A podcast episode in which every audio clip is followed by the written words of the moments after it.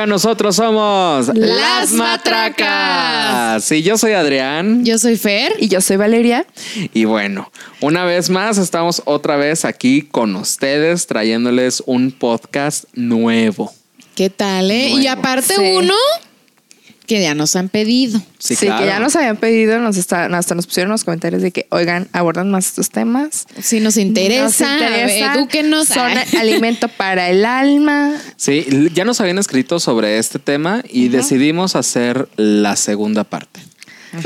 La segunda parte que es la historia de México jamás contada, parte Parte 2. dos. Pero antes de iniciar con el tema, por favor les vamos a pedir que se suscriban, comenten, compartan todo nuestro Dejen su contenido. bonito like. Que nos dejen su bonito like, su comentario y su Y- compartida.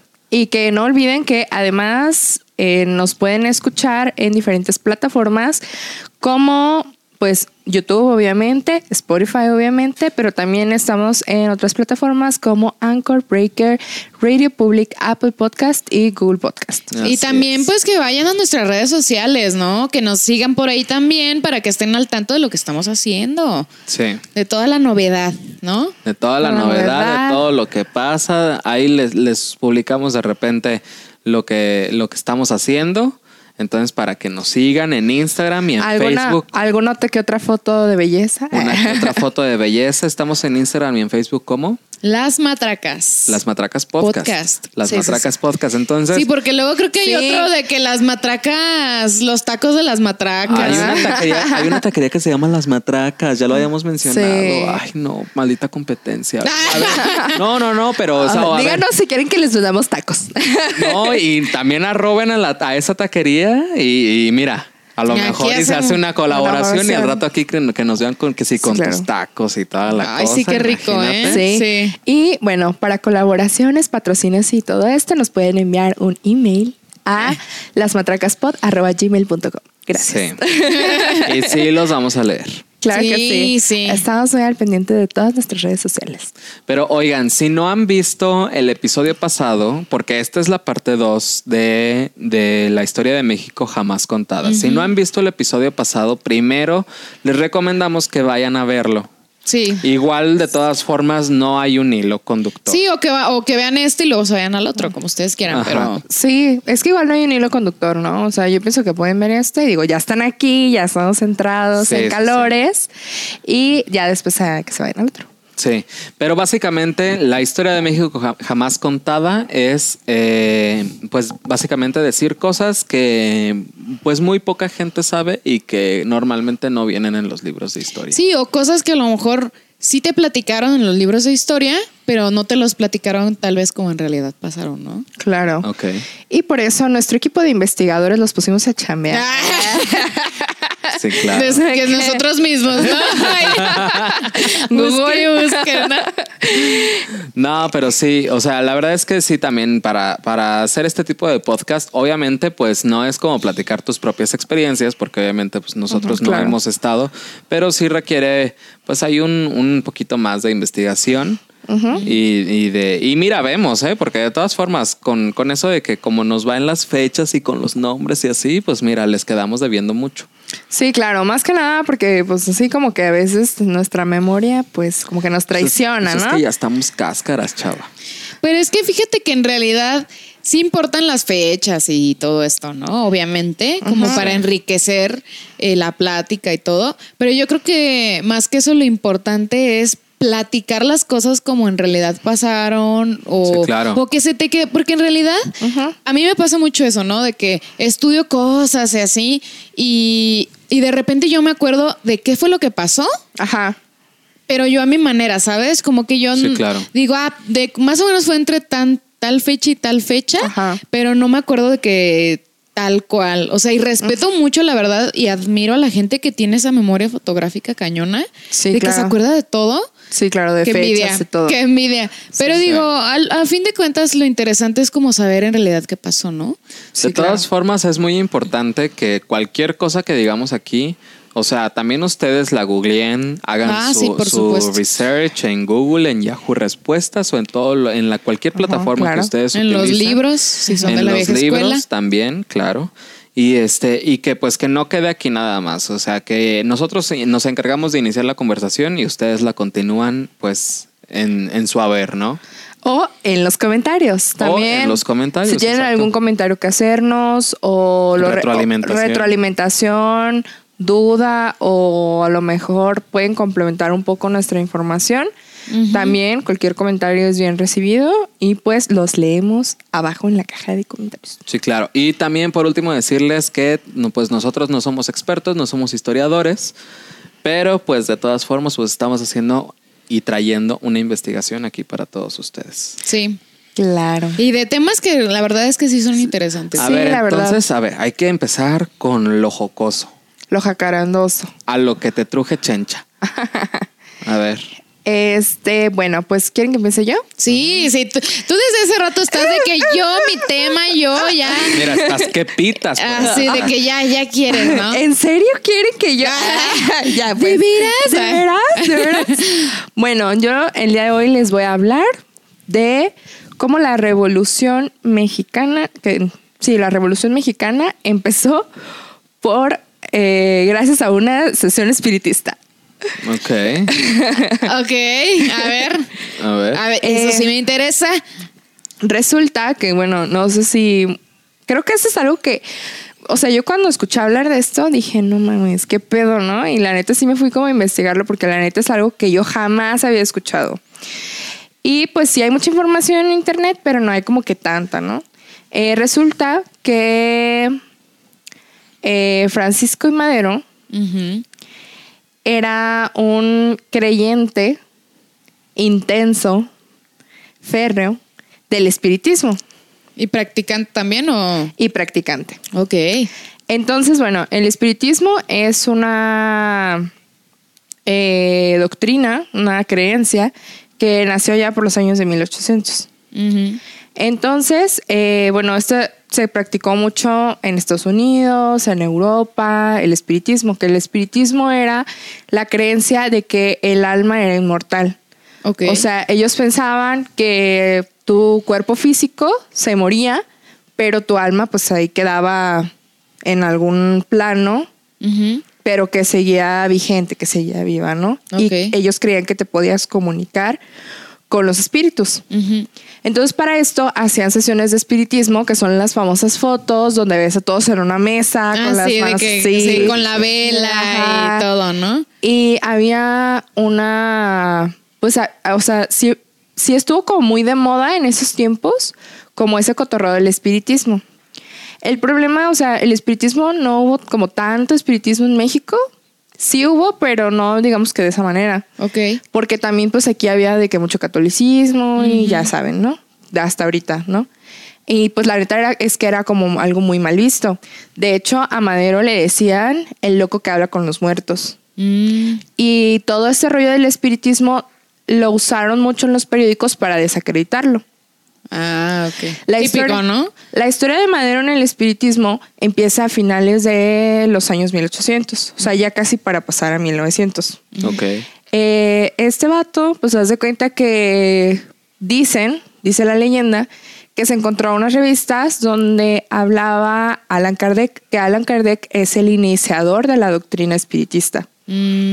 Entonces él se empezó a interesar muchísimo y empezó a investigar, e incluso creo que viajó a Europa y allá como que aprendió más y, a- y llegó al punto en el que él se convirtió en un medium escribano. Un medium escribano es una persona que los espíritus lo poseen Y él escribí. y él escribe como todos los mensajes que los muertos le están Órale. diciendo. Sí, sí, sí. Entonces, es- está muy loco esto porque es algo que realmente no se habla mucho. O sea, no sé si ustedes alguna vez habían escuchado No. de eso. No, no para nada. Eh, la verdad es que a mí me sacó mucho de onda porque decían que Madero tenía constantes eh, reuniones espiritistas y que tuvo dos periodos en donde él estuvo muy activo en el espiritismo, que uno fue de 1901 al, a 1904 y otro fue por ahí de 1907. Mm. Eh, justo creo que de 1907, 1909, justo antes de que empezara la Revolución Mexicana, ¿no? Mm, ok. Que él es uno de los, de, pues es el que inicia, ¿no? La Revolución Mexicana Ajá. con todas sus ideas. Él ya tenía un trasfondo que le interesaba mucho ayudar a la sociedad. Bueno, dicen, porque algunas también, algunas personas dicen que realmente era una persona que no le interesaba ayudar, solo le interesaba el poder, ¿no? También esa es otra teoría, pero hoy no, no vamos a hablar de eso. Vamos a hablar de lo más random Sí. que es que él se podía comunicar con dos personas, que era como las que más se comunicaba. Uno de ellos era su hermano y otro de ellos era su abuelo. Ok. Y ellos dos le mandaban mensajes del más allá. Eh, la doctrina espiritista, pues tenía como muchas cosas que eran como curiosas, que por ejemplo, eh, ellos eran célibes, ellos eran vegetarianos, de hecho, Madero era vegetariano. Ok. Madero también tuvo, creo que nunca tuvo hijos. O tuvo, no, o creo que tuvo muchos problemas para tener hijos. No sé si al final sí tuvo o no. Pero tuvo muchos problemas para tener hijos porque como él era célibe, pues casi no consumaba el acto con su esposa, ¿no? Ok. Entonces, este, tenían como un chorro de, como de reglas de que tenían que vivir una vida súper correcta, no tomaba, no fumaba, o sea, de que... Se cuidaba muchísimo, Se ¿no? cuidaba muchísimo. Y dicen que en la segunda parte de lo que fue como su, Su periodo espiritista. su periodo espiritista, Ajá. mm, hubo un mensaje que le llegó que le dijeron de que él e- a él le tocaba y de que él era el como elegido para iniciar un cambio en su sociedad Órale. Y que o sea dicen que por ejemplo hay escritos porque él guardó como todos esos escritos que él escribía este de lo que le decían los espíritus no Mm. O entonces sea, por en alguna parte de, de México deben de andar esos escritos. No, ¿o qué? De hecho, eh, se hace poco hicieron, bueno, hace unos añitos, hicieron una, recopil- una recopilación de todas las obras de Madero, porque Madero ade- además escribió como mucho sobre política, sociedad y así. Y entre toda esa recopilación que hicieron, hicieron también esta parte de los, de los diarios espiritistas de Madero. Ajá. Wow. Entonces, está, está, digo que está súper cabrón, güey. Porque, o sea, fue literal un mensaje que, pues, él dice, ¿no? Que le llegó así de que un espíritu de, de creo que era su abuelo muerto, güey, que le dijo, tú eres elegido para hacer un cambio en la sociedad y tú tienes que liberar al pueblo mexicano de la dictadura, ¿sabes? O sea, Ajá. que esto también este, viene mucho al caso en las fechas que ahorita estamos, como de la Revolución Mexicana, ¿no? Porque Sí. Y que de hecho la Revolución Mexicana sí, es como que una fecha importante aquí en México, pero no es como que le hagamos tanta. Claro. O sea, por ejemplo, los Pues niños de sí. la primaria salen Pues y sí, en el desfile, desfile, ¿no? Ajá. sí, ¿no? Y que si hacemos las tablas rítmicas y que si tus Eh, pirámides y cosas Que así. nada que ver con la revolución, Ajá, pero bueno. Ajá, Ajá. pero, pero pues sí. Pero me refiero a que como el 16 de septiembre, que este, que haces que tu bonita kermés y que todo el rollo, Ajá. como que es este, esta festividad sí es importante porque es día festivo, es, es oficial, pero como que mm, Y si ¿sabes? te fijas, o sea, a través de la historia también se le echa muchísimo más en- énfasis en la independencia. Claro que tiene sus razones Sí, claro. sociales y Sí. políticas por las cuales se les hace, se le hace como mucho más énfasis en conocer esa parte de la historia. Pero la verdad es que la época de la revolución también está llena de mitos, de muchas cosas que no se cuentan, de muchas cosas que no se dicen, de muchas cosas que eran de una o o sea que unos dicen que era de una manera, otros dicen que era de otra y así. Y eso viene mucho al caso porque en la revolución todo el mundo se imagina, güey, que era como todo el país estaba unido por una sola causa. Ajá. Y eso no es cierto. Había muchos bandos que estaban buscando, o sea, hacer la revolución, pero cada quien tenía sus propios ideales. Sí. Y hasta de, de hecho, entre esos mismos grupos había enfrentamientos, o sea, entre los grupos como que estaban de revolucionarios, que si tú los del norte, que si los del sur, que si los, o sea, había diferentes, Ajá. Creo que están ahí los vagonistas también, que eran como anarquistas desde entonces. Pero sí es como bien cañón porque, o sea, yo, pues yo no, evidentemente no me dedico a la historia, no soy historiadora, pero que a mí que sí me, como que, pues a los tres, ¿no? Que nos gustan un poco más estos temas. Si tú le empiezas a rascar, güey, Encuentras. encuentras así de que la caja de Pandora se abre y hay un Sí, chingo claro. de Sí, cosas. pues de hecho por eso quisimos hacer estos capítulos, ¿no? Que, que pretendemos que si a ustedes les siguen gustando, pues que sea como una serie, porque hay mucha historia que no se cuenta Sí. como... O sea, hay muchas cosas que no se cuentan más bien, ¿no? Hay muchas Sí, cosas claro. que no se cuentan. Uno, hay muchas cosas que no se cuentan en los libros de historia. Ujú. Y dos, hay muchas cosas que eh, solamente prevalecen, ¿no? con, con el paso del tiempo y que básicamente, pues lo que todo mundo sabe, que la historia la cuentan Los que ganaron. pues los que ganaron o A los, que les fue bien. Ajá, Ajá, los, que, les... conviene, Sí. ¿no? Ajá. Y fíjense que algo curioso, volviendo un poquito al tema de Madero, que les va a sorprender, es que eh, dicen que el vato se podía poner en trance sin necesidad de estar ya en una sesión, que ya había llegado a, un, a ese nivel. a un punto tan cabrón que ya el vato así de que él Wow. solo se podía poner en trance. Es que dicen que ese tipo de cosas tú las tienes que ir desarrollando, o sea, Sí, que, de, ajá, que con el tiempo que sigues como, digamos, practicándolo, es como cuando ya llegas como a cierto Sí, nivel, ¿no? Sí naces con una habilidad. Ajá. Pero obviamente está en ti poderla practicar. Claro, Entonces, si ustedes creen esto, ¿no? Porque también comprendo que haya mucha gente Sí, claro. Quien que... no crea, miren, ni, ni lo intenten. No, Sí. porque van a quedar como estúpidas. No, y pues aparte, o sea, hablando ya como de este tema en particular, yo entiendo que también va a haber mucha gente que va a decir como, ay, a lo mejor el güey nada más estaba como, por ejemplo, Buscando una excusa o qué? de que Freud diría que era su inconsciente hablando. Ajá, Sí. ajá. Sí, Puede podría- haber ajá. muchas interpretaciones, Depende de la persona. ¿no? depende lo que tú creas, ¿no? Ujú. Por ejemplo, en la psicología, pues es algo- esa sería alguna explicación, ¿no? En el psicoanálisis, Sí. más que Sí. nada. Ay, qué intenso. Imagínate. Sí, y más para la época, ¿no? Y- y que me imagino que. Obviamente tenía un chingo de detractores y todo el mundo lo- Claro, lo, por hateaba supuesto. por eso, güey. Sí, porque Y se burlaban de él, güey. No, y me imagino que ha de haber tenido. O sea, tenemos un chingo de más personajes en la historia que estoy, por ejemplo, yo segurísimo.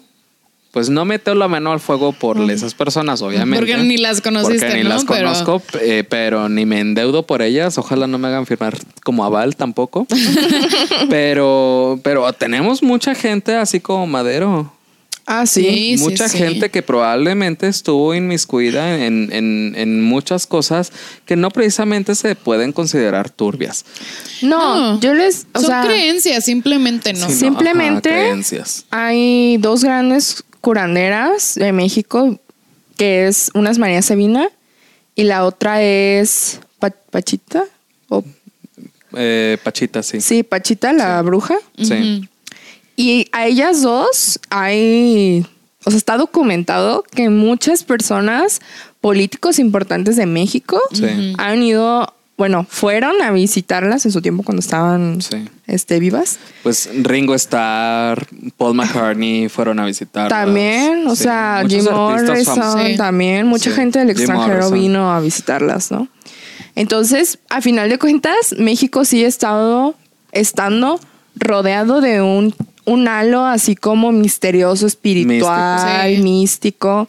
Y eso está muy, muy interesante, la verdad. México mágico. México mágico. México mágico, güey. Sí, claro sí. que sí.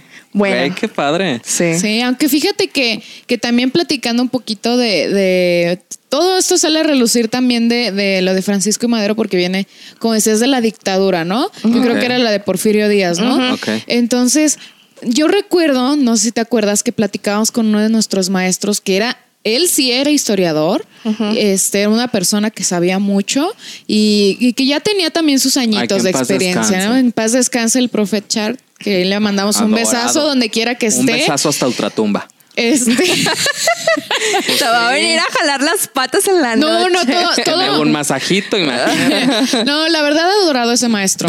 Este, siempre eran muy interesantes sus clases. y, y un día salió como por ahí la cuestión de que, ¿y usted cuál piensa que es el, el mejor presidente que ha tenido México, no?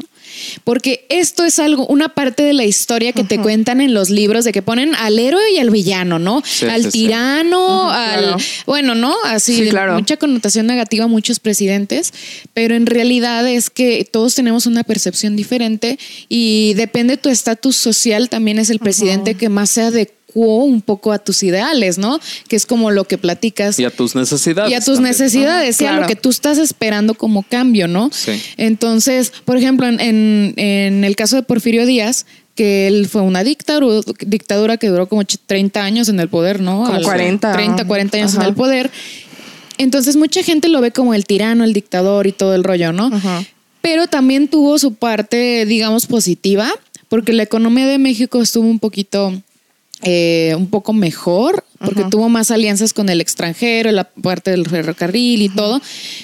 Y otros presidentes, por ejemplo, hicieron otras partes como más sociales, más hacia el pueblo, pero en la parte económica a lo mejor no estuvieron tan bien. Entonces, siento que también eso es una percepción como que muy de cada quien y Sí, muy de tu estatus tal vez Por- económico sí, y todo el rollo. Por, Y- e- por ejemplo, ahí en mi opinión, sí entiendo eso que dicen de Porfirio Díaz. Como, ok, el vato hizo pues un chingo de... Como lo que nosotros consideramos ahorita que es progreso, ¿no? Ajá. La- nuestra concepción de progreso moderna, pues él la hizo. Eh, Él la inició. La inició, claro. Sí. Pero, pues no sé. O sea, siento que también hay mucha gente que se va al lado de que es que Porfirio Díaz era súper chingón. Pues. tampoco, ajá. Ajá, tampoco. Y eso es a lo Sí, que no. y eso es a lo que vamos con el comentario de Fer. De que realmente. O sea, había muchos matices y no está chido que siempre te pintan como el bueno y el malo. Exacto. Cuando la historia es muchísimo más compleja. No, Sí. y es Para- más basta. De hecho, para, el, eh, para mí, en mi opinión, por ejemplo, Porfirio Díaz no deja de ser un dictador y un tirano. ujú.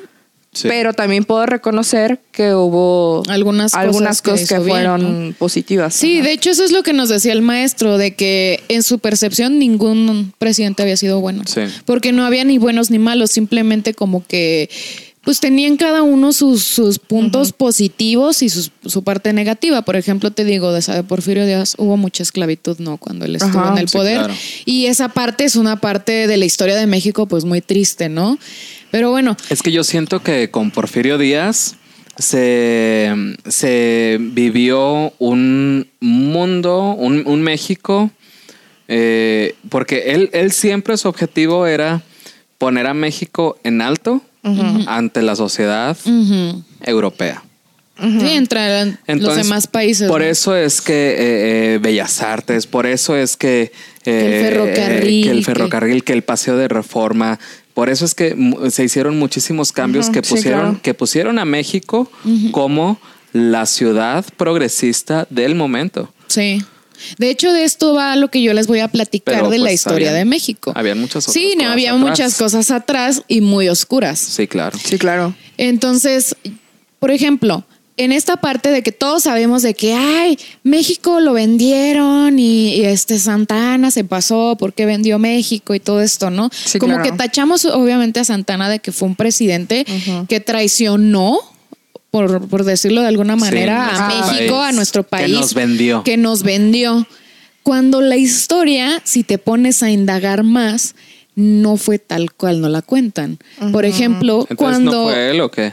Cuando pasa esto, bueno, para empezar, Texas desde tiempo antes ya quería separarse de México. Ok. O sea, ellos querían que hubiera un tratado, que hubiera como un- un- una especie de reunión con todas las personas del poder de ese momento en México, pues para ver si se podían separar de México y unirse pues a Estados Unidos, ¿no? Qué raro, nunca nos han querido. Saludos a Texas. Saludos, Monterrey. Digo, bueno, se respeta sus razones, tendrían en el momento, no sé, pero bueno, cuando esto pasa, pasaron más cosas y todo el rollo y Santana cae preso. Ajá. Sí. Entonces, cuando él cae preso, obviamente se aprovecharon de su situación y varias personas que, que por ahí tenían, eh, digamos que como que esa idea, fueron y lo hicieron firmar para que ese tratado este, tuvieran como ese, esa, esa reunión, ¿no? Obviamente se cuenta que Santana lo firmó. Como diciendo, ahí vayan, de todos modos ni siquiera se los van a aprobar, ¿sabes? Obviamente México no va a aprobar que se separe de Texas. O ¿no? sea, aprobó una reunión. aprobó la reunión, más no el tratado como tal para que se separara, ¿no? Ok. Entonces, obviamente también otra cuestión importante es que él, aunque sea presidente de México en ese momento, él no, no valía su firma porque él estaba preso. Entonces, Ok. pero pues él firmó, ¿no? De ¿Y él estaba manera. preso aquí o en, en Estados No, Unidos? estaba No, preso estaba aquí. aquí. Entonces, bueno, se hace el tratado y todo esto pasa y, y en todo ese transcurso de tiempo entra otra presidencia que es creo que la de José Manuel Peña, creo que era Peña y Peña. Nueva administración. Una nueva administración. Entonces, ahí ya es cuando, digamos que no se firmó como tal para que se separara México, no se vendió como tal, sino que se perdió ese territorio porque México tuvo una guerra con Estados Unidos. Sí, en claro. 1848 tuvo una guerra con Estados Unidos y pues la guerra la ganó Estados Unidos, Sí. pero también cuentan que esta es la parte interesante que muchos no sabemos. Santana, al contrario, Santana era súper patriota. O sea, Santana defendía a México a capa y espada, pero si era una persona eh, ¿Interesada? mm, más que interesada, que le gustaba mucho hacer fraudes y mucho este tipo Corrupta. corrupto. Eh, Yo creo que Sí. corrupto es la palabra Ajá. adecuada.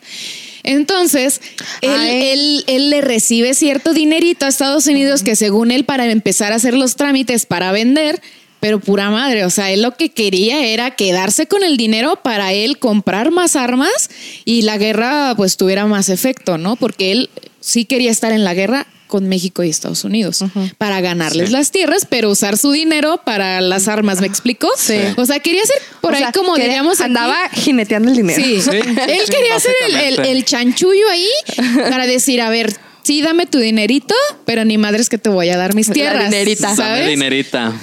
Entonces, pues bueno, por cuestiones de, de, pues algunas cosas que pasaron por ahí, pues el que preso y todo el rollo ya no le toca. Y al que le toca es al otro y pues obviamente se pierde la guerra y Estados Unidos se queda con esa parte de nuestro territorio. Y cuando sale Santana, era ya para el siguiente eh, sexenio, que ya era el de Benito Juárez. Sí. Y él le decía, oye, Benito Juárez, pues, ¿qué onda? Este, que hacemos onda, mi otra. Beni? ¿Qué onda, mi Beni? ¿Hacemos la guerra otra vez o qué? Se arman los putazos. ¿Se arman, los- se arman acá los, Los chingazos. los chingazos o qué? y pues Benito Juárez ya no lo quiso apoyar. Ya le dijo, a ver, mijo, ¿sabes Yo qué? me deslindo. Yo me deslindo aquí. Yo pinto mi línea. Él dijo, como entre los individuos, como en las naciones. El derecho al respeto ajeno es la paz. Entonces, pues Benito Juárez ya no lo quiso apoyar. Pero, o, sea, o sea, se culió. sí. O sea, Benito Juárez, obviamente, él tenía otros ideales, él quería hacer otro tipo de cosas ya con, con México. Pero a lo que voy Mm. con todo esto, Que en la parte 3 deberíamos hablar de Benito Juárez, güey, porque también Ah, es eso- un tema. Tiene mucha tela de dónde cortar ese Benny. sí. Entonces, bueno, a No lo era que tan voy. chido como lo quieren, ¿eh? Por Sí. eso vale 20 pesos. Ya vale. Ah, no. Ay, no, ya Sí, vale. ya vale 500. Ya vale 500. Ay, mira, peor. peor. Bueno, a lo que voy yo con todo esto es que eh, a nosotros nos pinta la historia de que Santana fue un traidor y todo, la, y todo el rollo, que sí hizo cosas mal, sí era una persona muy corrupta, pero a, a diferencia de como dicen, él era muy patriota. Él quería que México estuviera en alto, ¿no? Sobresaliera. Las cosas no salieron, eh, no salieron bien, este, ahí pasaron ya más cosas, se pasó el tiempo y todo el rollo, y bueno, pues se perdió ese territorio, ¿no? Que tanto, pues no fue tanto su culpa como tal, Sí. sino que fue ahí una serie de situaciones. Una serie de, De eventos, eventos desafortunados. Una serie de eventos desafortunados. Fíjate Entonces- que para, para, para- fíjate, ah, lo que estás diciendo, de verdad sí me quedé también. Y lo- también lo que tú, me, tú, lo- tú nos dijiste. Es que está impactante. Es que está impactante. Está Esas impactante. cosas yo no me las sabía. No, Y no vienen en los libros de historia. no. Es- No. Eso está muy interesante. Sí, es que yo estoy de acuerdo con que también no pueden poner todo en los libros de historia porque pues está cabrón, ¿no? De Pues por no, de pero por, también no darle gane a todos. de por sí, o sea, este está cabrón como estudiar, aprender de- como Todo, que todo, sí, ¿no? sí, sí. Yo, por ejemplo, era una niña muy matada que sí me aprendía todo. pero reconozco que también está cabrón, ¿no? Y la verdad es que, o sea, yo comprendo esa parte de que no pueden poner así que todo el mínimo detalle, pero sí considero que y hay algunos profesores que lo hacen muy bien, sí debería dar una pauta, sobre todo ahora que hay internet, de, para debatir estos temas en el salón de clases. Sí. Sí, es que la historia debe de ser debatida, no debe de ser, no debe de darse por, por hecho. Ni de por hecho, De hecho, una de las primicias de nosotros, yo creo que te acordarás cuando estábamos estudiando la carrera, era que nos decían que, por ejemplo, las notas o una noticia como tal, tú la tenías que platicar el hecho como pasó. Tú no dices fue el bueno, el malo, el feo, el bonito, el rico, el ajá, no podías meter nada de tu opinión, simplemente el hecho como pasó. Y siento que así debe de ser la historia, ¿no? No ponerle connotación de que el bueno, el malo, el rico, el pobre, lo que sea, sino que contar las cosas como pasaron. Ya cada quien le dará su percepción, que, bueno, el creo que sí es aristotélicamente ya voy a empezar con mis cosas. Aristotélicamente hay ciertos elementos para contar una historia que son más atractivos para las personas. Y todas las películas... ¿A qué te refieres con aristotélicamente? de que, por ejemplo, eh, hay ciertos elementos... Puedo pronunciar. hay ciertos elementos como de, cosas que dijo Aristóteles, que para contar una historia eh, son necesarias como, por ejemplo, siempre es necesario que haya un héroe, que haya un villano, que haya un maestro, que... Este, que haya un llamado a la acción, que, haya, o sea, ciertos elementos. Que tú crees ese vínculo emocional con la persona, ¿no? Que está leyendo o viendo la historia. Este, esto lo podemos ver en obras muy así como Star Wars, Harry Potter, o sea, siempre hay ciertos elementos que se repiten en todas. Sí, sí, sí. Entonces, eh, la historia como nos la han contado tiene mucho que ver con esto. Porque a final de cuentas te lo platican como si estuviera pasando, como si fuera algo muy lineal, que nada más fue de cierta manera, pero no te meten así como y también estaba pasando esto, y también había estas personas, y también había estos que pensaban diferente. Omiten ciertas cosas. Ajá, todo es como muy lineal y todo va como los protagonistas son estos, los malos son estos, así. Y, eh, o sea, lo, lo que también, no últimamente he estado como investigando así acerca de historia es que lo que viene en los libros de historia lo cuentan de una manera en la que nosotros sintamos esa emoción y es y tengamos ese como patriotismo. y tengamos ese patriotismo. no, lo que quieren es inculcarnos un patriotismo. Porque si realmente nos contaran las cosas como fueron, tal vez no nos sentiríamos tan orgullosos de nuestro país y tal vez no nos sentiríamos como de que, ay, güey, todo estuvo bien chido y de que ganamos la revolución y ganamos la independencia y ganamos esto y ganamos lo otro. Yo, te la voy a poner tan fácil. O sea, yo creo que si realmente cantáramos el himno nacional completo, cada vez que lo cantamos, nos diéramos cuenta que estamos mal en muchas cosas. Claro. O sea, nuestro himno nacional es súper de guerra, es súper bélico, es súper sangriento. Es súper sangriento, eh, eh, habla, eh, habla de, cortar cabezas, habla de matar a quien se nos ponga enfrente. Y, cuando, o sea, ok, por un, por un largo periodo de nuestra historia sí fue así, hoy por hoy no somos así, somos un país neutral, somos un país que, por lo mismo que somos un país neutral, pues no estamos en guerras y no estamos inmiscuidos ni en chismes, ni en guerras, ni nada. Sí, de hecho. Y no apoyamos a nadie por lo mismo. Sí, de hecho, curiosamente, nuestro himno nacional es uno de los mejores, si no es que el mejor del mundo, ¿eh? Se está considerado como uno de los himnos más bonitos, más melodiosos, más, eh, más poéticos. Yo, creo que se refiere en cuanto a melodía y composición. Porque. Pero es que realmente, o sea, sintiendo lo que dices y estoy de acuerdo contigo. Pero es que también es un himno muy pasional. O sea, de que tienes tanta pasión por tu patria que la vas a defender. Ay, no, a mí Así de que. a mí cero. Yo sí soy el Juan Escutia de México, perdón, pero yo no salto. y fíjate que que eso que, que menciona Val de que nuestra historia también, híjole, no es, a lo mejor no es tanto para sentirnos orgullosos, aunque ojo, la mayoría de países su historia fue así, ¿no? O sea, Sí. tienen cosas de las que no se sienten orgullosos. Pero yo, yo hace tiempo estaba platicando co- con mi hermana y mi mamá de un libro que, que habla mucho sobre el, eh, la esclavitud que hubo aquí en México. Y es muy triste, ¿eh? Es muy triste darte cuenta de, del grado de esclavitud que había aquí en México Sí, claro. y que mucha gente a estas alturas no sabe que existió, ¿eh? No. Sí. Entonces, y que Existe tal vez todavía. existe todavía y que en muchas partes del mundo todavía hay esclavitud. Si quieren que hablemos de ese tema también, Y fíjate, Podemos hacer una tercera Ahorita parte. que, ahorita que estabas diciendo países que no se sienten orgullosos con su historia, se me vino a la mente lo más, lo que todo el mundo Alemania. más Alemania. Sí. Y en Alemania, o sea, a mí me da mucho coraje pensar que, que hay mucha gente ignorante que todavía piensa que en Alemania todos son nazis y todos son gente Ah, mala, sí. porque claro que no es así. Sí, Ay, no, De hecho- para nada. No, no, para de nada. hecho, en Alemania, ellos tienen este esta cosa de recordar su historia para no volver a repetirla. Ellos de verdad estudian su historia y estudian por qué pasó todo el holocausto y por qué pasó toda la situación con Hitler, porque para ellos es algo muy fuerte que los marca como, pues sí, como alemanes que son. Ajá. Y ellos, o sea, ellos de verdad dicen, no, o sea, es que nosotros tenemos que recordar a esas personas que sufrieron y recordar también a los malos de la película, Sí. que ahí sí hubo gente muy, Muy mala, este, para que no volvamos a repetir eso. Sí, y muy admirable, la verdad, porque no debe ser nada tus fácil. errores. He tenido amigos mexicanos que de repente han conocido también, o sea, que yo los he presentado así con, con otros amigos fran- este, franceses, perdón, Ajá, este, alemanes. alemanes.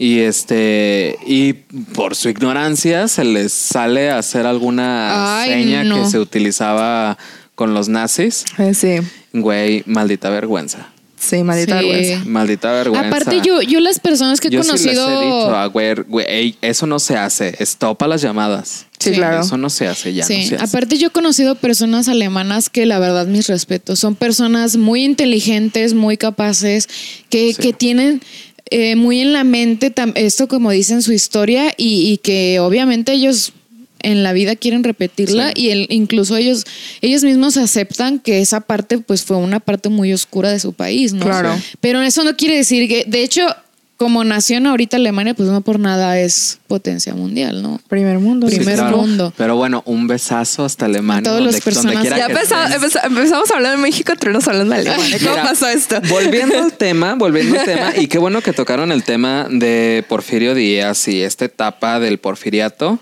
Yo les vengo a traer un tema que es sobre la Unión Franco-Mexicana. La A Unión. Franco-Mexicana eh, nace a partir del porfiriato, que se empezó a correr el rumor básicamente en todo el mundo de que México era un lugar próspero.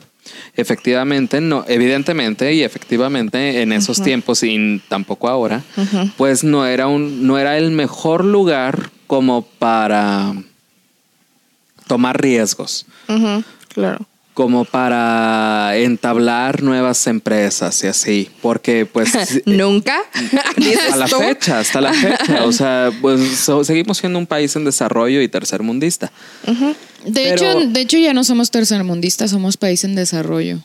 Pues mira, Bueno, ver un poquito, mira, así como que ya de un piecito ya estamos un poquito así como que medio queriendo saltar de ahí. Pero a ver cuánto duramos así, ¿no? Ah, Sí, sí, como que Tal vez nos vamos a morir tú y yo y mira, todavía vamos a no seguir, sé, estando seguir con ese pasito, ajá. Ajá. Sí. Ay, yo no, yo quiero pensar que sí voy a ver un cambio. Ojalá que sí. Ojalá que sí. quiero pensar. El quiero caso es que en ese tiempo este, hubieron tres franceses con, con una idea completamente diferente que se aventuraron a venir aquí a México y se establecieron en diferentes puntos de la ciudad.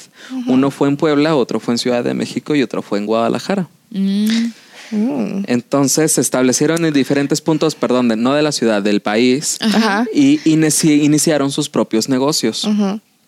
Iniciaron sus propios negocios y con el tiempo se empezaron a volver sumamente millonarios. Entonces, como les fue tan bien, porque obviamente siempre hemos visto como algo de súper buena calidad, todo lo que sea extranjero en México es de buena calidad, según nosotros. Sí. Entonces- Menos lo chino. Menos lo chino. Ajá. Perdón, un saludo. Pero un saludo, a los un saludo a las pues, personas de China, pero aquí en México está muy mal visto que algo sea de China. Aunque casi todo es de China. Ajá. Ah, ajá, Aunque la verdad es que casi todo es de China y cosas sí, que sí. ni nos imaginamos son de China y los chinos también hacen cosas muy buenas. Sí. Sí. Sí, no podemos generalizar. Sí. Sí.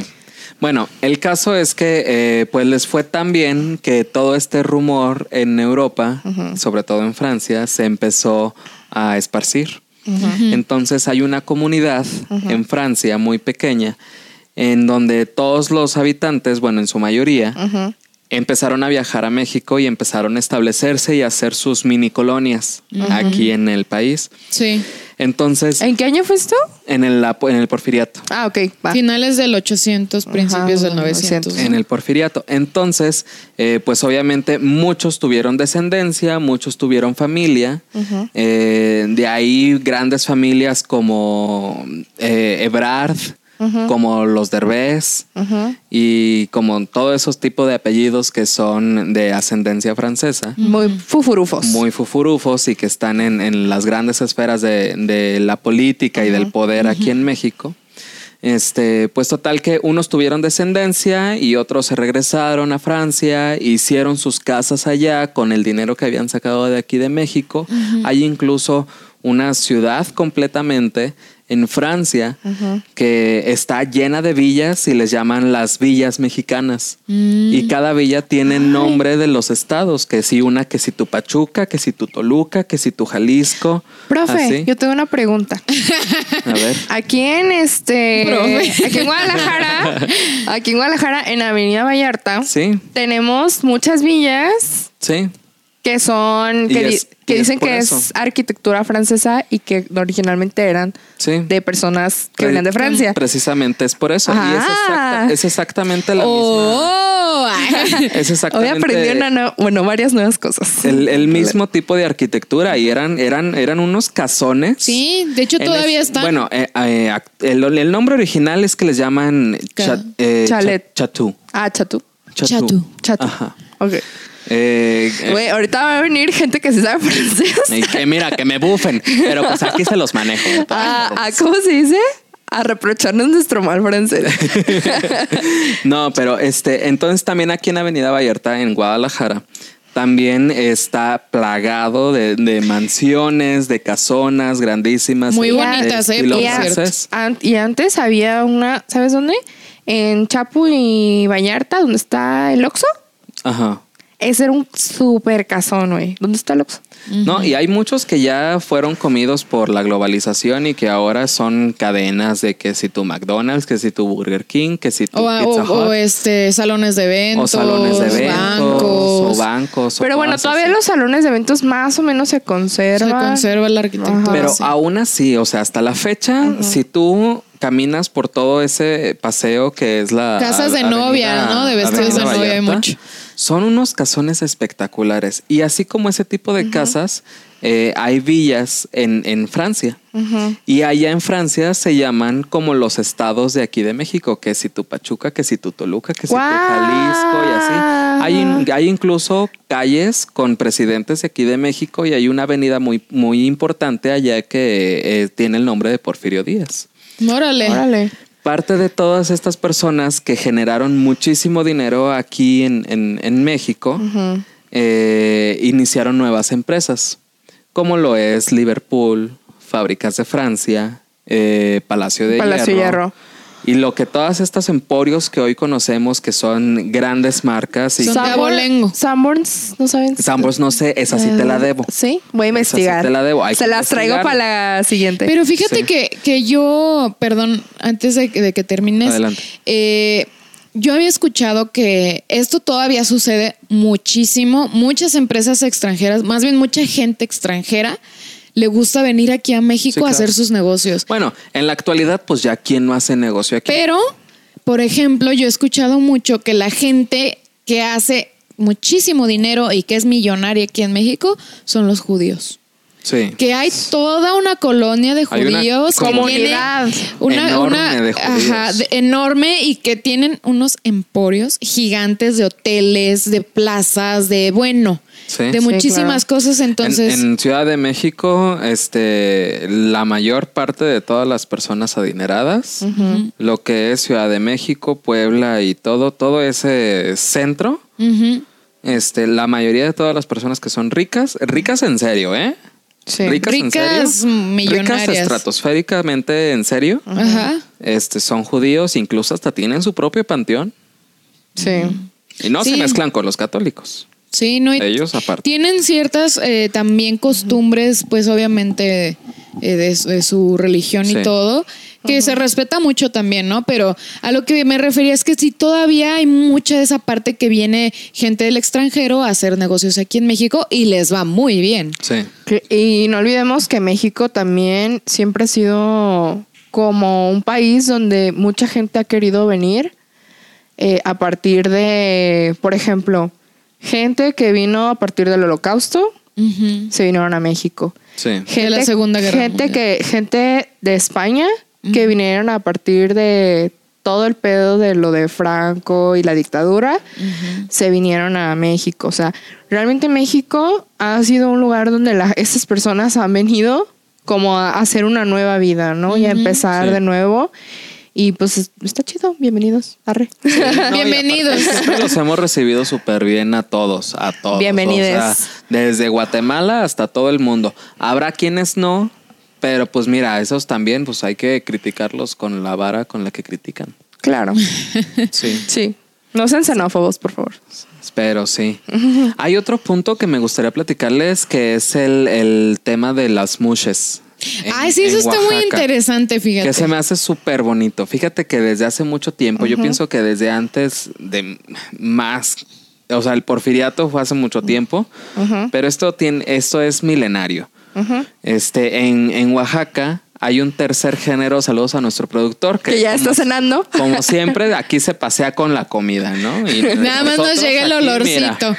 mira, nomás nos llega el olor. Que por cierto, hoy tantitas sí no teníamos No, no- no podcast. teníamos Podcast. podcast, o lo íbamos a hacer en vivo. Lo vamos a hacer en vivo. Oigan, cuéntenos si quieren que hagamos uno en vivo, porque Sí. lo estamos considerando muchísimo, la verdad. Sí. hoy. Sí. ¿Y por dónde quieren que lo hagamos? Ajá. O sea, sí por Facebook, sí, Sí, por, YouTube, sí, por todos lados. Instagram, a ver, ustedes Sí. nos dicen. Pero a ver, continúa con lo de las muchas. Bueno, el caso es que las mushes, específicamente eh, en el istmo de Tehuantepec, no solamente es en Oaxaca, sino en, en toda, es, en toda esta área que se le denomina como istmo de Tehuantepec, desde hace muchísimos años hay un tercer género, que no solamente es hombre y mujer, como lo que estamos acostumbrados.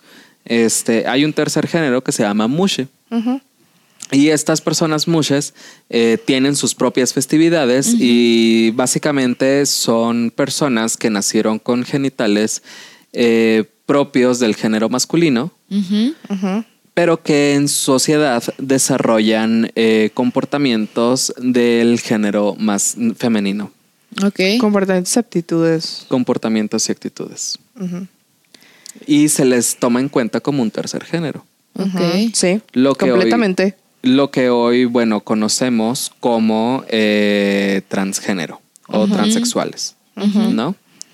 Entonces, eh, se me hace muy interesante y quería tomarlo y sacarlo a colación porque cómo es posible que actualmente en nuestro propio país no tenemos muchas leyes y sus derechos están limitados para esta comunidad cuando cómo es posible que tenemos tradiciones que son milenarias y que toman en cuenta a estas personas como incluso como un tercer género y claro. que incluso son parte importante de la sociedad, tienen su propia festividad y que sí. incluso les toman parte, o sea, en las familias los toman como, como consejeros, como seres de luz, como personas de sabiduría y que los ayudan no solamente en las labores arduas, sino también en labores como, como de cocina, como de cuidar a los niños y cosas así. Claro, la verdad es muy que interesante. la verdad es que tienen un rol muy importante en la sociedad. O sea, yo digo no sé mucho, pero lo que he sabido es que precisamente desarrollan muchas aptitudes que no, o sea, que normalmente no son, en la cultura mexicana no son muy arraigadas en los hombres. Sí. O sea, como que, por ejemplo, o sea, todo ese tema de los cuidados Sí. es un tema que normalmente se destina y, o sea, ya como generalizando, se le ha destinado a la, a la mujer, ¿no? Sí. Y estas personas están tomando un rol que es completamente fuera de lo que nosotros vemos como lo tradicional, a pesar de que para ellos es algo muy tradicional, Sí. Sí. muy tradicional, sumamente incluso tradicional, no- sumamente... No, lo ven a tal grado de, de verlo como algo sagrado, pero es parte fundamental de la sociedad, Sí, de ellos. sí, O sea, es algo elemental. O sea, por ejemplo, se dice, eh, y, y es muy cierto hasta la fecha, que, por ejemplo, cada familia debe de, de contar con su propia mushe. Ajá. Porque es parte fundamental de llevar una vida equilibrada como familia dentro del istmo de Tehuantepec. Wow, qué padre. Y que tiene muchos años, ¿no? Es milenario, Muchísimos milenario, años, sí. milenario. O sea, tienen sus propias festividades, tienen sí. sus propias festividades. Imagínate para que este en un tercer género que ni siquiera se considere una deidad tenga sus propias festividades. Sí, claro. ¿Qué tan fuerte debe de ser? Claro que sí. Y bueno, siguiendo un poco con esto, este, pues no sé si es propio, que porque yo creo que hay mucha gente que no entiende este pedo del género, Ajá. ¿no? Y se los voy a explicar así muy rápido y sin meterme mucho en, esos temas. Ya después, si les interesa más que, que hablemos Que sobre esto, pues Ajá, ahí sí. entonces ya díganos y mira, aquí les traemos enciclopedia en cartas. Sí. la, la verdad es que somos muy buenos Me para desbloqueaste un somos, recuerdo. somos, somos muy buenos para estos temas, pero como siempre lo hablamos en fiestas y posadas, pues tampoco no Sí. sabemos si, si quieren. ¿no? Sé del hablemos de esto. interés de todos, ¿no? Ajá. Pero Y- nada más para aclarar así rápido, eh, una cosa es el sexo y otra cosa es el género. Y otra cosa es tu identidad. Eh, por ejemplo, y otra cosa son tus, este, tu orientación, ¿no? Eh, el sexo se refiere más a la parte biológica, a cómo naces, o sea, tus genitales. eh, Lo que, lo que ves, lo que tienes entre tus piernas, eso es tu sexo. Sí, y pues también ah, involucra también otras cosas, ¿no? Pero es como la parte más biológica, la parte, digamos, más Anatómica, ¿no? anatómica. Eh, que también, ojo aquí, no solamente hay cosas, hay cuerpos de hombre entre comillas y de mujer entre comillas, ya sabemos que hay muchísimos otros sexos que también son intersexuales y esto lo dice la biología. A lo mejor en la primera no se los enseñaron así, pero pues investigan un poco. Historia Ya hay- de México jamás contada. ya hay, ya claro hay- que sí. ya hay otras este, sexos que reconoce la biología, ¿no? Sí. Y creo que hasta son infinitos. Entonces, eh, hay otra parte que es tu identidad de género, como tú te identificas en la sociedad, Así como tú te sientes, como tú eres. Sí. Y esa es como la parte que mucha gente no entiende, ¿no? Como ya la parte identitaria, Sí. que muchas veces suele- se suele pensar que están asociados uno con lo otro y que hoy Sí. sabemos que eso es cuestionable e independiente Y que no tiene nada que ver con tu preferencia sexual. y que no tiene nada que ver con tu preferencia sexual. Porque la preferencia sexual, ¿qué es? Eh, la preferencia sexual, pues es eh, Pues tus gustos, ¿no? con a ti quién te gusta relacionarte de manera sexoafectiva. Sí. Entonces, nada más para aclarar eso, porque luego nos van a empezar a decir de Claro. que el género, el sexo, ¿qué es? Esto apenas es muy apenitas, ¿eh? Sí. Pero Sí. es muy vasto. No, es muy que- amplio. Si quieren que hablemos de esto, luego pues también nos escriben y Sí. nos dicen que, a ver, necesitamos aquí que nos expliquen el cúbole con esto. Ajá, sí. Sí. Porque la verdad es que sí sabemos. Sí, no, claro que sí sabemos. Pero bueno. Y se vale también que tengan dudas, ¿no? Porque de repente Sí. a- hay tantas cosas que, que uno a veces no sabe ni, ni, Sí, ni qué onda, ¿no? Y recuerdan que no, como, di- como dijiste una vez, que no hay ofensa en No hay la, ofensa en la, pregunta. No, sí, no, no, no, no hay ofensa. Ustedes en la pregunten. pregunta. Sí. Sí, con toda libertad. Sí. O Pues- también investiguen con toda libertad, ¿no? También se vale que, que investiguen por su cuenta, ¿no? Sí. Sí, nada más que por ahí en internet y en los medios, pues hay información de repente muy tendenciosa. Entonces tengan cuidado de lo que consultan también. Sí, también. Pero bueno, ya nos estamos viendo muy de lleno con, con el, el Bueno. tema del género. Pero espérate, es que si quieren, si lo quieren de lleno, Uf. si la quieren enterita, que Le- nos escriban. Les podemos leer cinco horas sin parar. Pero. Y es un tema interesante también. Súper muy interesante, que nos puede llevar horas. Pero bueno, el caso es que así está con los mushes. Fíjate que una mushe muy famosa que hace poquito salió a la luz pública es Lady Tacos de Canasta. Ah, Ah, sí, sí. sí. Que muchos de repente ahí la han de ubicar por el video famoso que en el que vende tacos de canasta y que dice tacos, tacos de canasta, Sí. tacos. Así. Sí. No, pues este, e- esa persona es una mushe. Mm, Mira, no sabía. Así es. Entonces, también está muy chido que de repente también vean todos los videos de Lady Tacos de Canasta para que no nada más se queden con el video divertido, que también vean cuando la sacan del zócalo a golpes, cuando le tiran todos sus taquitos. Ay, porque le tiraron sus taquitos. Ay, no, qué barbaridad. Se pasan. Le tiraron, oye, vende tacos en un tacos de canasta, en una canasta, en una bici. Pero fíjate llegaron- que La policía te llegó está la- extorsionando. Llegó la policía, llegaron los puercos del zócalo. Pero fíjate que también ahí hay, otra versión de la historia, ¿eh? Ya si luego quieren que la platiquemos, la platicamos. ¿Cuál? Hay, hay, A ver, cuéntala medias. hay, hay una versión, eh, obviamente esto que le hacen a, a- a esta persona, pues muy desagradable, ¿no? De La Ajá. manera en que la sacan y se la llevan y todo el rollo. Pero ahí salió una entrevista que le hicieron a una persona que tiene un restaurante eh, por esa zona, ¿no? Muy Ok. cerquita de donde ella tenía su, su, su, su- su puesto, ¿qué se podría decir? No, Su- es que no su- tiene puesto, es como su, tacos en esa- una bici. esa- ajá, su bici con sus taquitos, ¿no? Este, un puesto ambulante. Ese Ajá. es su, ¿no? Entonces él decía que, que muchos restauranteros habían quejado. No es la manera en que lo hizo la policía, obviamente no, es- no fue la forma, pero que muchos restauranteros se habían quejado porque ellos pagan un impuesto a- al gobierno por tener su negocio, pagan impuestos cada año y todo el rollo, y que se les hace un tanto injusto que, que lleguen personas y simplemente se pongan a vender así como así y no tengan que pagar nada al gobierno, ¿no? Esa es como la otra, par- la otra cara de la moneda que ellos Ay, no, cuentan. yo aquí sí tengo. Sí, yo tengo muchas cosas que decir. Y exijo mi derecho de réplica. Yo también. Sí, por supuesto, o sea, No, la co- es que ahí te pones a ver que la, que la gente tiene como sus diferentes puntos de vista y, sí, y claro. que yo creo que fue muy desagradable la manera en que lo hicieron eh, no con fueron, ella. Ahora sí que no fueron formas. No fueron formas, No fueron no fue justo. eh, en, si, si los Sí. restauranteros se quejaron, pues bueno, pues hay que ver la manera de resolver la situación, pero no hacer eso, ¿sabes? Sí, claro. O no, no. ¿sabe? O, o alguna persona que sea abogado o que a lo mejor Sí. tenga Sí. por ahí nos pudiera dar su opinión de qué es lo correcto en estos casos, qué se tiene que hacer. Pero creo que definitivamente eso no lo debieron de hacer. Sí, no, también estoy consciente de que nos escuchan por ahí eh, algunas sociólogas de egresadas de Cooks Que nos den su opinión. que nos den su opinión.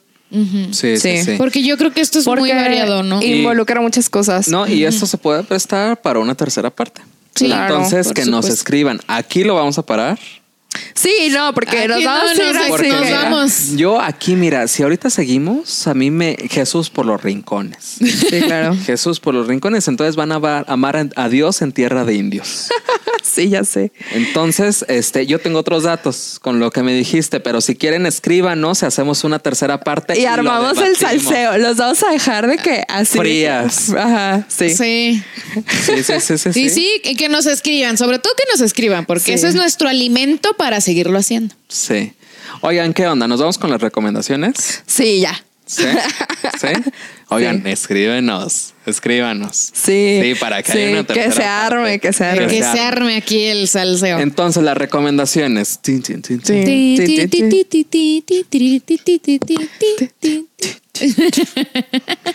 ok, ¿quién empieza? Nunca, va nunca a existir ese intro, ¿verdad? No, yo creo que ese intro, ni, es más, ni, ni, lo, ni lo sueñen, ¿eh? O sea, el, el intro somos nosotros mismos. En la, en la, siguiente temporada les prometo un intro para las recomendaciones. Es que ya estamos planeando que va a haber una... Unos cambios. Unos Unos cambios. cambios. Que, que ya ahorita no les podemos de- decir. Porque se nos sala. Fuera. Ajá, ya saben que los- la superstición al todo lo que dan. Pero sí, van a Que ver. ya, que ya nos etiquetaron en un meme de Walter Mercado. Ah, sí.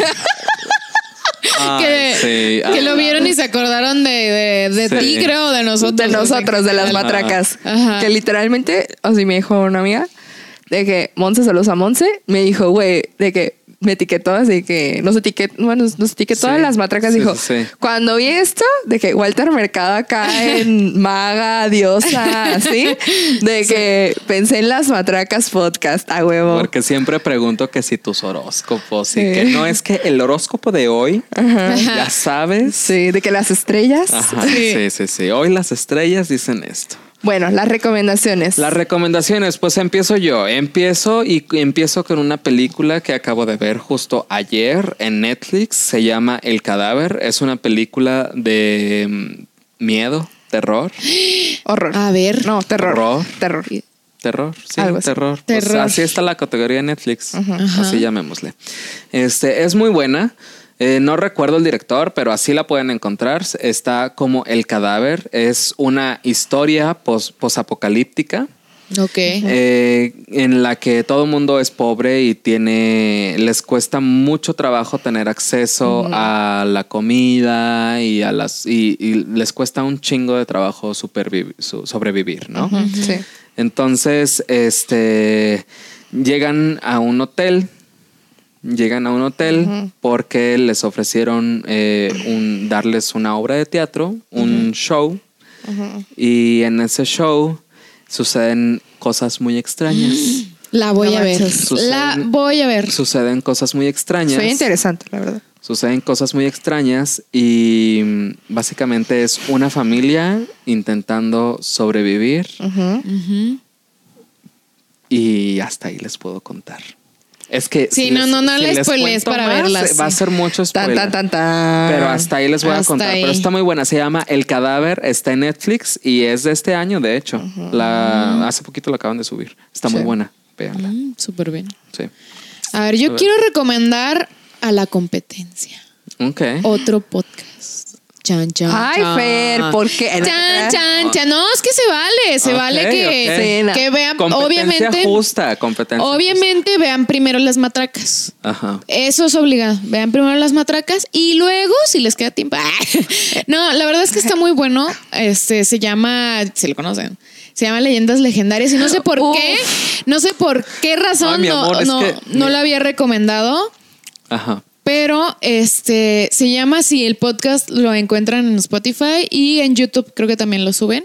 Este está así como leyendas legendarias. Soy fan. Yo también soy súper fan.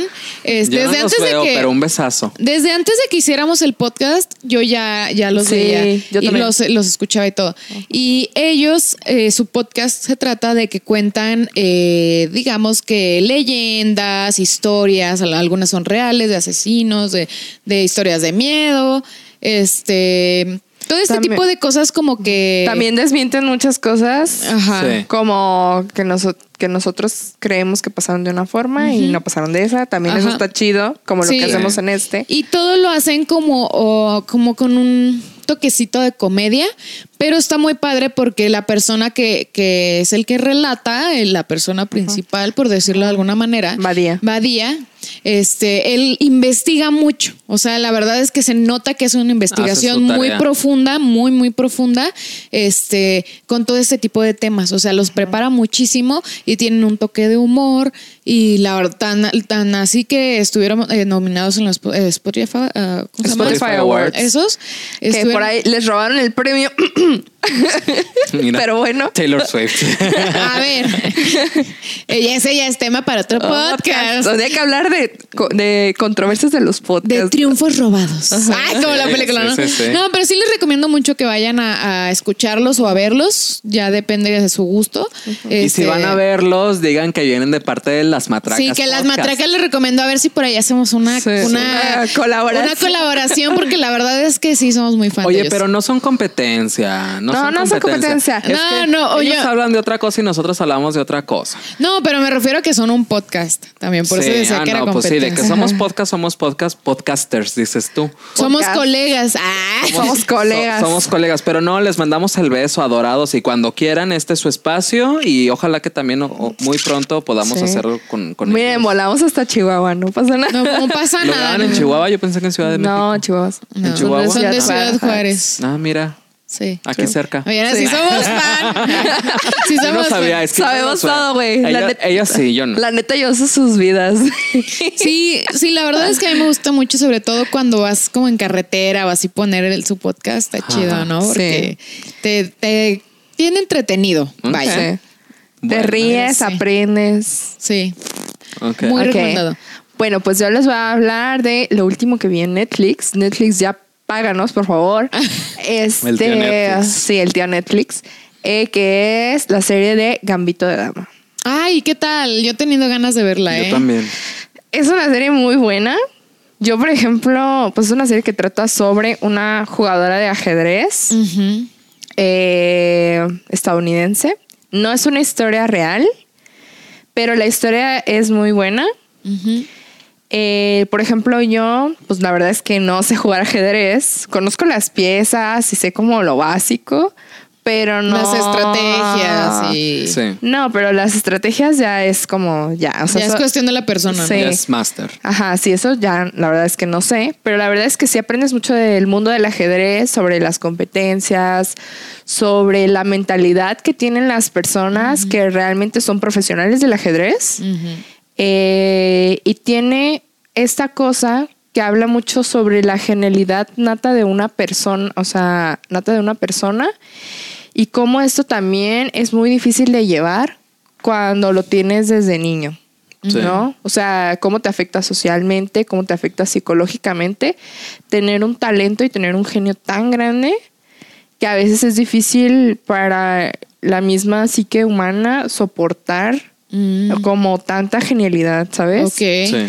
Y cómo a veces cuando tienes ese talento también viene acompañado de mucha destrucción y de muchos demonios y ahí de que la protagonista principal, o sea, no se las voy a spoilear, pero se enfrenta a muchas cosas de su misma personalidad que le bloquean Mm. como el camino al, al estrellato, ¿no? Y fíjate, Órale. seguramente tú lo has escuchado, pero yo, yo siempre he dicho que cada talento viene acompañado de su propia destrucción. Sí. Y se-. Y se trata mucho de eso. Órale, sí de- interesante. Sí. Sí. Y bueno, pues véanla, Gambito de Dama. aparte está súper fashionista y Ajá. tienen, tienen muy buen, Sí. eh, ¿cómo se llama cuando le ponen buena música? Ah, tiene muy buen soundtrack, Sí, tiene tiene muy, muy buen buena dirección de arte, diseño Ajá. de producción, el, el- o sea... Y hay mucha el- moda. Para sí. quienes les gusta la moda, muy buena fotografía Hay también. muchísima moda, está súper preciosa, la protagonista adorada, está hermosísima Sí. y fíjate que también ese era un conflicto para ella, como el... Porque hay un prototipo de lo que tú te imaginas que es un jugador de ajedrez Mm. y ella se salía de todos los estereotipos y también era criticada por eso. Ok. Como todo, ¿no? Ok. Sí. Bueno. Ay, sí. Pues mira, ya Piensan tienen- que una no puede ser bonita e inteligente. Sí. Ya tienen tarea, ¿eh? Tienen tarea, tienen Sí. tarea para que vayan y lo chequen, pero sobre Sí. todo tienen una tarea muy importante, que es la, más importante de todas, sí. que La- es que vayan y se suscriban a nuestro canal. Y que nos YouTube. compartan. Que nos compartan, que si les gusta nuestro contenido lo compartan, que nos comenten. Que le den a la campanita para que YouTube les avise cuando sacamos nuevo video. Rólenlo con sus amigos, no importa que los enfaden. Recuerden que nos pueden escuchar en dónde. Nos pueden, eh, pues evidentemente ver en YouTube, Escuchar y ver. eh, escuchar y ver. Eh, nos pueden escuchar en plataformas como Spotify, Anchor, Breaker, Radio Public, Apple Podcast y Google Podcast. Yes. Y ahora lo dije más lento para allá que se los aprendan. También, También nos pueden, los demás. que también nos pueden seguir y encontrar en nuestras redes sociales como Las Matracas Podcast. ¿En dónde y en dónde? No los tacos de las matracas. No. Las matracas.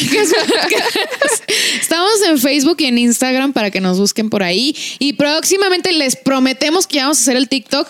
Oigan, en nuestra defensa, Somos chavorrucos. No, no es cierto. Mira, yo ya me voy. somos millennials, no generación Z.